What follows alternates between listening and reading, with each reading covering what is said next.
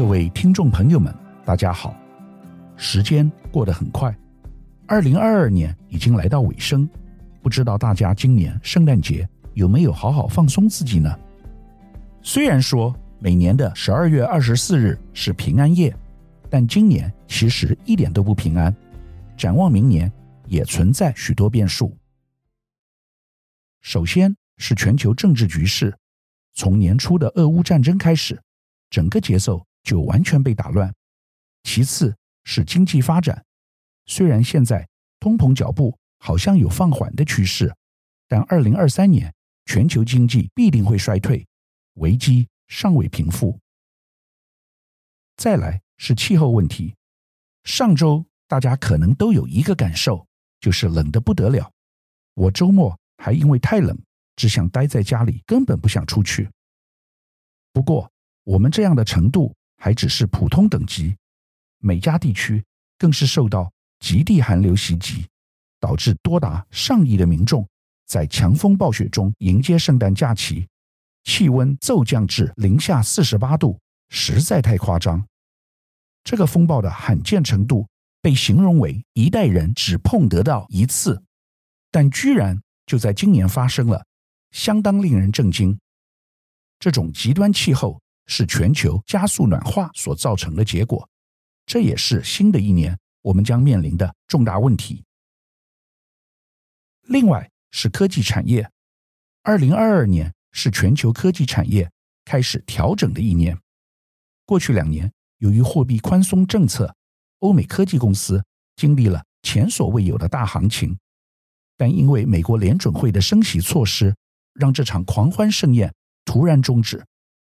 虽然新的科技不断创造出来，如低轨卫星、自驾车、量子电脑等。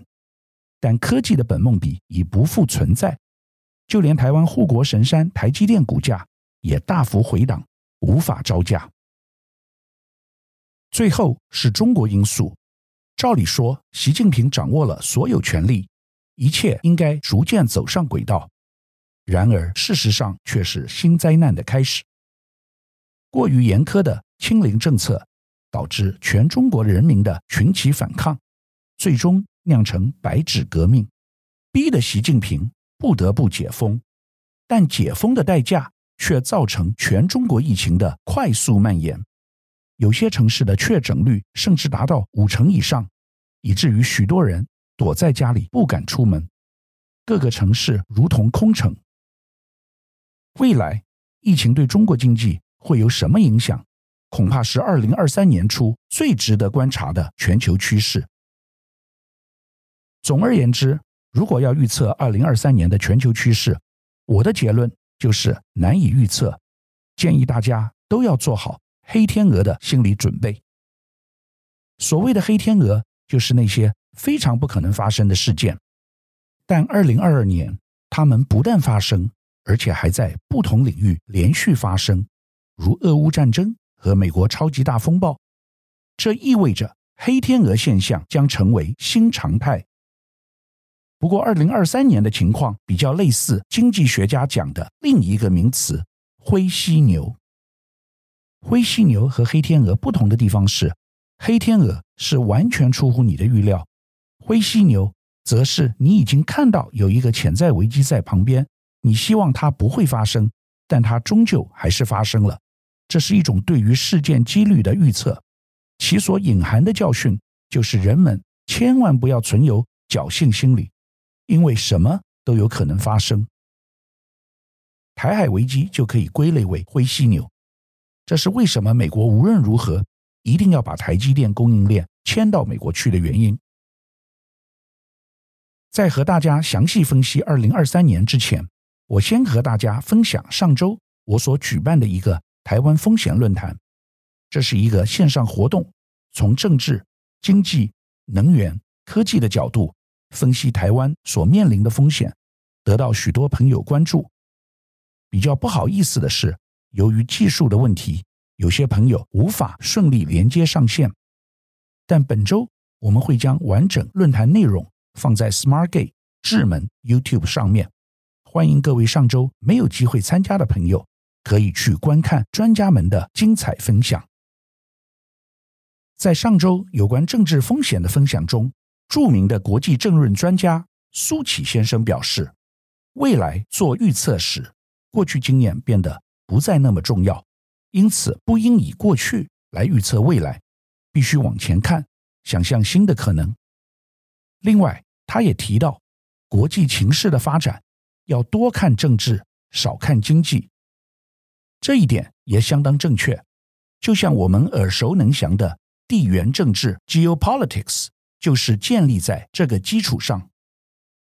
如今，去全球化正是在美国主导下的政治决定。如果从经济上看，它是不合理的，毕竟全球化专业分工更符合经济效益。但为了政治上国安的考虑，它却发生了。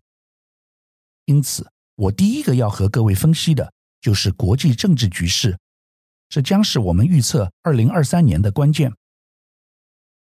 未来全球很多的事件都会是由于美中两大强权互相竞争所导致的结果，而台湾则会被夹在中间。以往全球最宝贵的资源是石油，但未来世界中的新石油将变成晶片。而晶片最大的产地就是台湾，因此台湾势必会成为全球最危险的地方之一。如今，中国大陆领导人一再强调，台湾是中国核心利益中的核心，警告美国不能越过这条红线。美国也一再表示，台湾比乌克兰更重要，因此近期台积电赴美设厂。以及美国大力军事援助台湾都和此有关。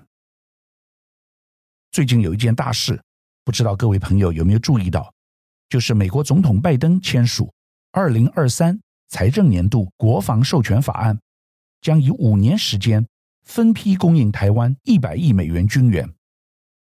该项计划原来是免费提供，不过后来有位美国参议员表示，台湾是一个很富有的国家。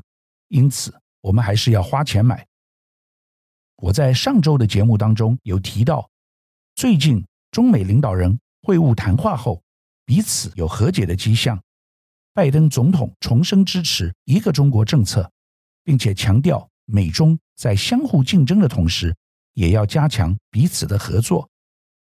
但没有想到言犹在耳，美国随即加大对台军售，等于是打了中国一巴掌。中方也对此表达强烈不满，痛批美国此举是对中国的严重政治挑衅。中共外长王毅对美国国务卿表示，美方不能一边要求对话，一边搞遏制，一边谈合作，一边捅刀子。这话讲的太对了，美国不是在管控分歧，而是在激化矛盾。因此，我的第一个观察是，二零二三年。美中地缘政治角力，特别在台海问题上，会进一步升高层级。上周中共已经加强对台湾军机的围绕，我相信美国也会加速将台积电产能外移到美国。当然，台积电自己也很清楚地缘危机已经失控，除了放缓在高雄建七纳米厂，也宣布将在日本熊本建第二座厂。以七纳米产能为主。另外，上周据传在德国的建厂计划也会在近期确定。在美国出招同时，中国内部危机也不断升高，形成政治上向左转，逐渐回到毛泽东时代的倾向。这对中国未来经济发展将带来重大的影响。美国已认定中国是美国长期战略上最主要的竞争对手。习近平也很清楚，跟老美是没有什么好谈的。美国绝对不会坐视中国经济的崛起，因此他要走和江泽民、胡锦涛完全不同的道路，也就是不再延续改革开放路线，也不再对美亲善，并且改变中国体制，自力更生，发展。经济内循环，走自己的路，放弃资本主义，转向所谓的社会主义现代化。终极目标是实现中华民族的伟大复兴，包括统一台湾。苏启先生在上周他的演讲中表示，他认为习近平一定会在第三个任期内，也就是从二零二二年起算的五年，对台湾采取行动，不会再拖下去。我个人同意他的看法。因此，各位不要觉得美中角力与我们无关，时刻注意两国的动向才是上策。台湾必须为自己的将来做好打算。接下来，我们来看二零二三年的全球经济。根据专家的观察，明年全球经济一定会衰退，只是衰退程度的差别而已。美国、欧盟和英国的衰退几乎不可避免。欧洲像英国现在已经开始衰退了，美国应该在明年上半年会面临衰退危机。花旗集团今年二度。调降全球经济成长预测，估计明年全球经济成长将放缓至百分之二以下。最主要的原因就是新冠肺炎疫情和俄乌战争所带来的冲击，导致全球油价上涨，供应链断裂，央行只好不断升息。欧美国家经济虽然陷入衰退，但新兴国家将呈现温和复苏。主要带动者是中国大陆。中国在实施近三年的严格防疫风控之后，预期将重新开放，有望引发中国经济以及其他亚洲新兴市场复苏。根据全球专家预估，中国明年的经济成长预测约为四点五趴，而新兴国家经济成长预计在四趴左右。印度比较好，预计约在七趴。另外是越南，应该可以达到六趴以上。全球经济在二零二三年如果还有什么亮点，那就是东南亚。东南亚有六点五亿人口，不仅是世界工厂，也是庞大的市场，人口平均年龄也相当年轻，富有竞争力。随着中美经济脱钩，东南亚在二零二二年及二零二三年逐渐取代中国。成为支撑全球经济成长的主要动能。亚洲开发银行预测，东南亚二零二二年和二零二三年经济成长率都将超过五趴，不仅是全球极少数维持高成长地区，更是三十年来首度超越中国。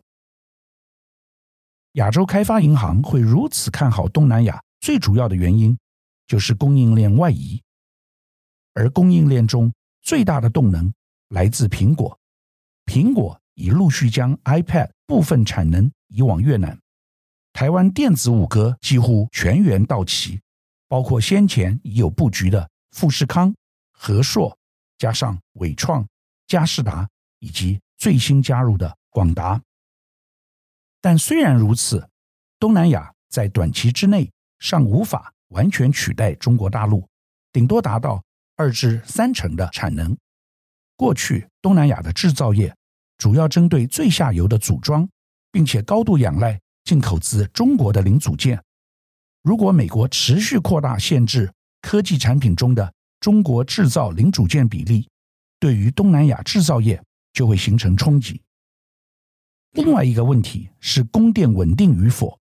越南河内在今年七月曾经发生大规模停电。因此，这些因素都说明了东南亚若想取代中国的位置，将面临诸多挑战和问题。比较凄惨的是欧洲，欧洲最大的变数就是未来俄乌战争的走向。俄乌战争打了整整一年，形成拖延战，这也是最糟糕的情况。乌克兰这个国家被打成废墟。总统泽伦斯基虽然被《时代》杂志选为年度风云人物，最近还到美国进行演讲，和拜登总统会面，好像是一个英雄人物。但乌克兰人民流离失所，国家倒退四十年，付出了惨痛的代价。俄乌战争另外一个输家是俄国，普丁低估对手，过于自信，以至于深陷泥沼。这种情形和第二次世界大战时日本攻打中国一样。最近美国大举提供爱国者飞弹给乌克兰，也给予军援资金补助。反观俄国弹药几乎已经用完，更面临兵源不足的危机。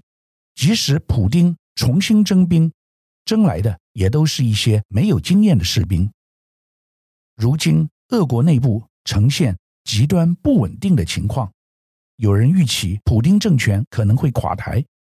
可是如果真的如此，可能会导致更纷乱的政治格局，并且增添许多不确定性。对全球经济不一定是一件好事。无论如何，欧洲的经济衰退无法扭转，因为能源的影响实在太大了。幸好欧洲今年冬季没有出现美国上周的超级寒流，否则会更加撑不下去。相比之下，最惨的国家之一是英国。最近，英国由于双位数通货膨胀，人民荷包缩水。医疗人员在过度疲惫不堪的情况下发动罢工，更促使经济问题雪上加霜。新任首相苏纳克表示要强力介入，但恐怕没有什么效果。就连八年前出售中国资产、大举布局英国的香港股神李嘉诚，现在都因为英国脱欧，经济大幅衰退，已经开始出脱英国资产。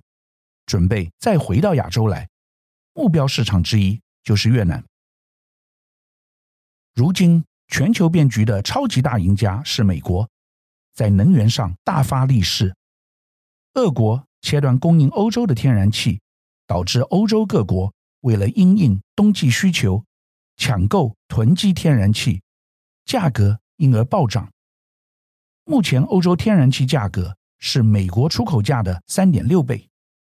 欧洲能源公司只要能买到美国天然气并运到欧洲，就能因巨大价差获得暴利。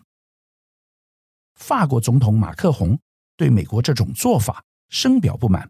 他说：“如今的地缘政治环境下，支持乌克兰的国家中，天然气市场出现两类人：高价购买的国家以及高价出售的国家。美国是廉价天然气生产国。”却以高价卖给我们，我认为这并不友好。各位看到没有？美国发的是战争财。虽然美国国内经济二零二三年可能温和衰退，但和其他国家比起来，美国的情况还是好太多了。